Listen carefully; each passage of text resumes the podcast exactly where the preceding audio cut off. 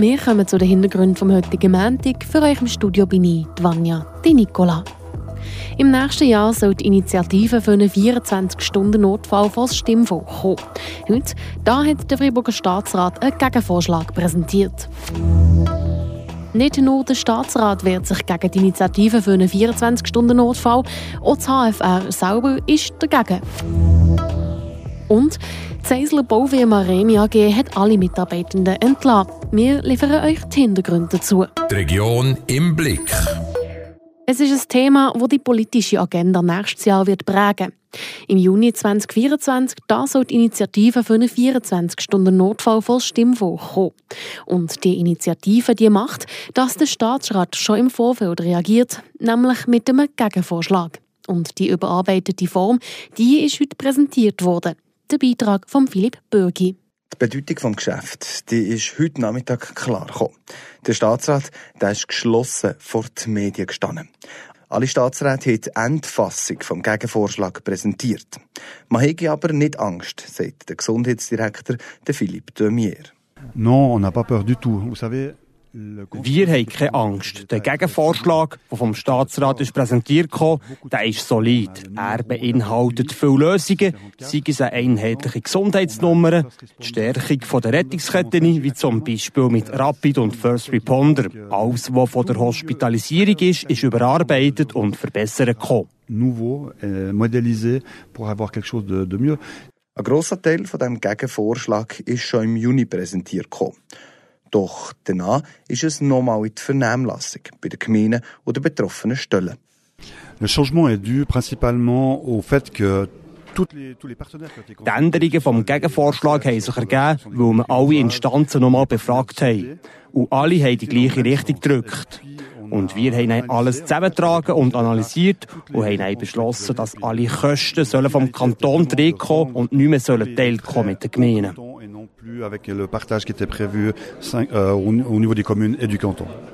Konkret sollen es Massnahmen geben für eine Kostengerechtigkeit. Zum Beispiel bei den Kosten der Ambulanzen. Also, dass es nicht darauf ankommt, wo man wohnt.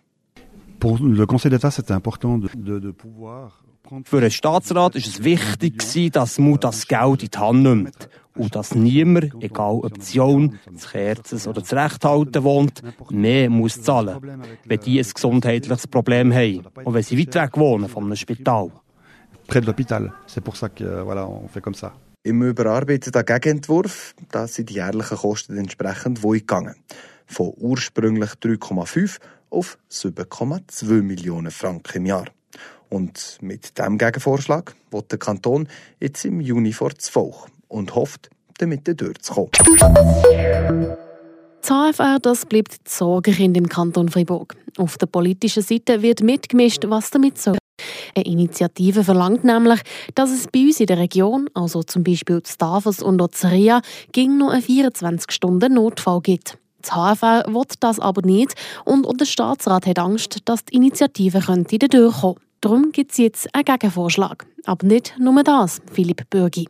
Im Juni da soll nicht nur der Gegenvorschlag vor das Freiburger Stimmvolk kommen, sondern auch ein Darlehen, das der Staatsrat am HFR vorschießen will. Der Staatsrat Jean-François Steyert der erklärt, dass man mit dem Gegenvorschlag die Ausrichtung und die Strategie bestimmen aber auf der anderen Seite braucht es auch Investitionen ins System. Wir haben viele Sachen. Erstens äh, ein Darlehen, dass das Spital kann vorwärts machen mit der Planung des neuen Spital. Wir brauchen ein neues Spital äh, als Kantonsspital. Wir haben eines den älteren Spitalgebäuden in der Schweiz und das ist nicht mehr adäquat. ist von der Qualität her nicht gut, aber auch von der, von der ganzen Prozess her innerhalb des Spitals. Es kommt auch relativ teuer. Das heißt, wir können langfristig mehr Qualität und mehr, mehr Effizienz herbringen mit einem Neubau. Für das wird der Kanton 70 Millionen Franken bereitstellen. Doch das sind Zukunftsvisionen. Auch das momentane Geschäft muss man finanzieren. Wie praktisch alle Spitäler in der Schweiz hat das Kantonsspital im Moment finanzielle Sorgen. Die Tarife werden der Teuerung nicht anpassen. Das ist Löhne vom Personal, die Tarife werden nicht angepasst.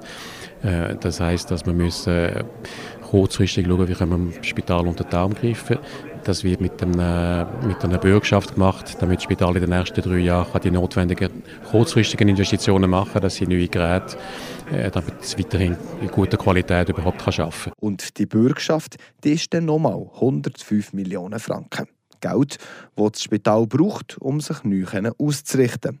Der Zeitplan der ist straff. Das sieht auch Jean-François Steyert. Grossrat ist geplant gleichzeitig wieder Gegenentwurf im Februar 2024 und dann wird immer ein Gesamtpaket Abstimmung haben im Juni 2024 mit der Initiative, dem Gegenvorschlag und dem ersten Finanzierungsschritt, damit man den Leuten nicht nur etwas verspricht, eine Vision, sondern man sagt, es geht um, um das Konzept, um das Vision, was, was, was will man den Patientinnen und Patienten anbieten im Kanton als Leistung, aber gleichzeitig auch die Finanzierung dazu mitnimmt, damit man sich in Kenntnis der Lage aussprechen kann. Wenn das alles klappt, dann braucht es aber noch einmal politische Entscheide, bis das HFR als neues Spital neben dem Kantonsspital hat. In zwei Jahren für die finanzielle Sanierung und danach noch einmal für die Finanzhilfe von dem neuen Spitalgebäude. Weil die 70 Millionen, die nächsten Sommer vor das Volk kommen, die sind für das Planen von diesem Megaprojekt. Dann kommen wir noch zu den News vom Tag. Die Kurznachrichten mit dem Ivan Skrake.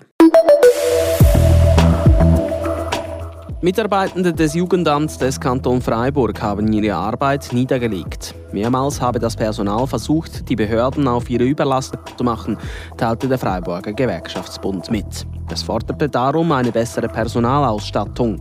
Diese Forderung sei allerdings nicht gehört worden, worauf der Streik die letzte Lösung gewesen sei. Der Staatsrat äußerte sein Bedauern über den Streik, lehnte aber ein Treffen gleichzeitig ab, da dies seiner Ansicht nach nicht zu einer Lösung führen würde. Freiburg-Gotteron hat einen neuen Sportchef gefunden. Ab kommenden März wird Gerd Zenhäuser den Posten von Christian Dübe übernehmen. Der 51-jährige Walliser ist momentan der Assistenzsportchef von Christian Dübe und wird nun bis zum 1. März die Übergabe mit Dübe vollziehen. Dübe amtet danach nur noch als Trainer der ersten Mannschaft. Freiburg-Gotteron und Gerd Zenhäuser einigten sich auf einen Vertrag über mindestens drei Jahre. Das Elektro-Solarschiff Grand Fey auf dem Schiffenensee zieht für die Saison 2023 eine positive Bilanz. Mit über 3000 Passagieren und einer Auslastung von rund 90 Prozent erzielte das Schiff neue Rekorde. Das schreibt Freiburg Tourismus in einer Mitteilung. Unter anderem wurden diese Saison auch Themenfahrten angeboten, wie beispielsweise Weindegustationsfahrten, eine Märchenfahrt oder eine Nachtfahrt am 1. August. Die Region im Blick. Letzte Woche da hat die Seisler Baufirma Remi AG allen Mitarbeitenden gekündigt. 22 Mitarbeitende sind per Ende November freigestellt worden. Ende Februar ist der Ganzschluss mit der 117-jährigen Plafeyer Baufirma Remi AG.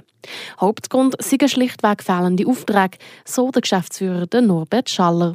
Laut David Valterio, dem Direktor vom Freiburger Baumeisterverband, steckt da aber mehr dahinter. Es ist schwierig zu sagen, warum sie haben dieses Problem hat. Es ist in äh, alle Regionen, es gibt äh, verschiedene Sachen, die können kommen. Sie haben schon letztes Jahr Schwierigkeiten, viel Arbeit zu haben.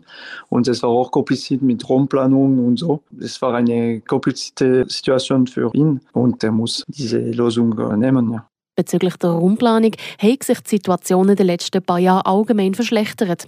Vor allem was den bürokratischen Aufwand betrifft. Es gibt viel äh, Zeit für die administrative Lösung zu finden und manchmal wir haben einen Bau, die blockiert sind, weil sie aber nicht alle Info, alle Dokumente bekommen und es dauert manchmal zu viel. Und wenn die eine Firma muss warten und manchmal die, die Firma können nicht warten, weil sie müssen Arbeit haben um weiter zu, zu leben. Wenig Aufträge und eine bürokratische Hürde haben laut David Valterio zum plötzlichen Ende der Remi AG geführt.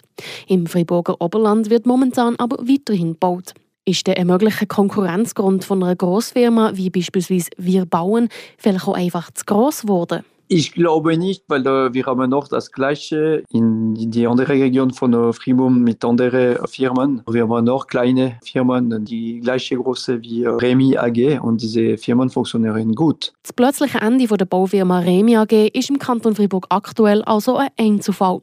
Laut David Valterio gibt es nämlich noch genug Arbeit. Trotzdem hat es im Fall der Seisler Traditionsfirma keine andere Lösung gegeben, als sie zuzutun. Ein Patron macht das auch für seine Arbeitnehmer und seine große Sorge ist äh, immer Arbeit für seine Arbeitnehmer zu haben. Aber manchmal es gibt ein Problem und es gibt ein paar Sachen, die kommen, mehr Sachen und danach er muss sagen, nein, ich kann nicht weiter arbeiten. Sagt David Valterio, der Direktor vom Friburger Baumeisterverband. Das war es mit den Hintergründen von heute Montag. Für euch im Studio ist Vanja, die Nicola. Schönen Feierabend zusammen. Das bewegt heute Freiburg. Freiburg aus seiner Geschichte. Ging auf frapp.ch.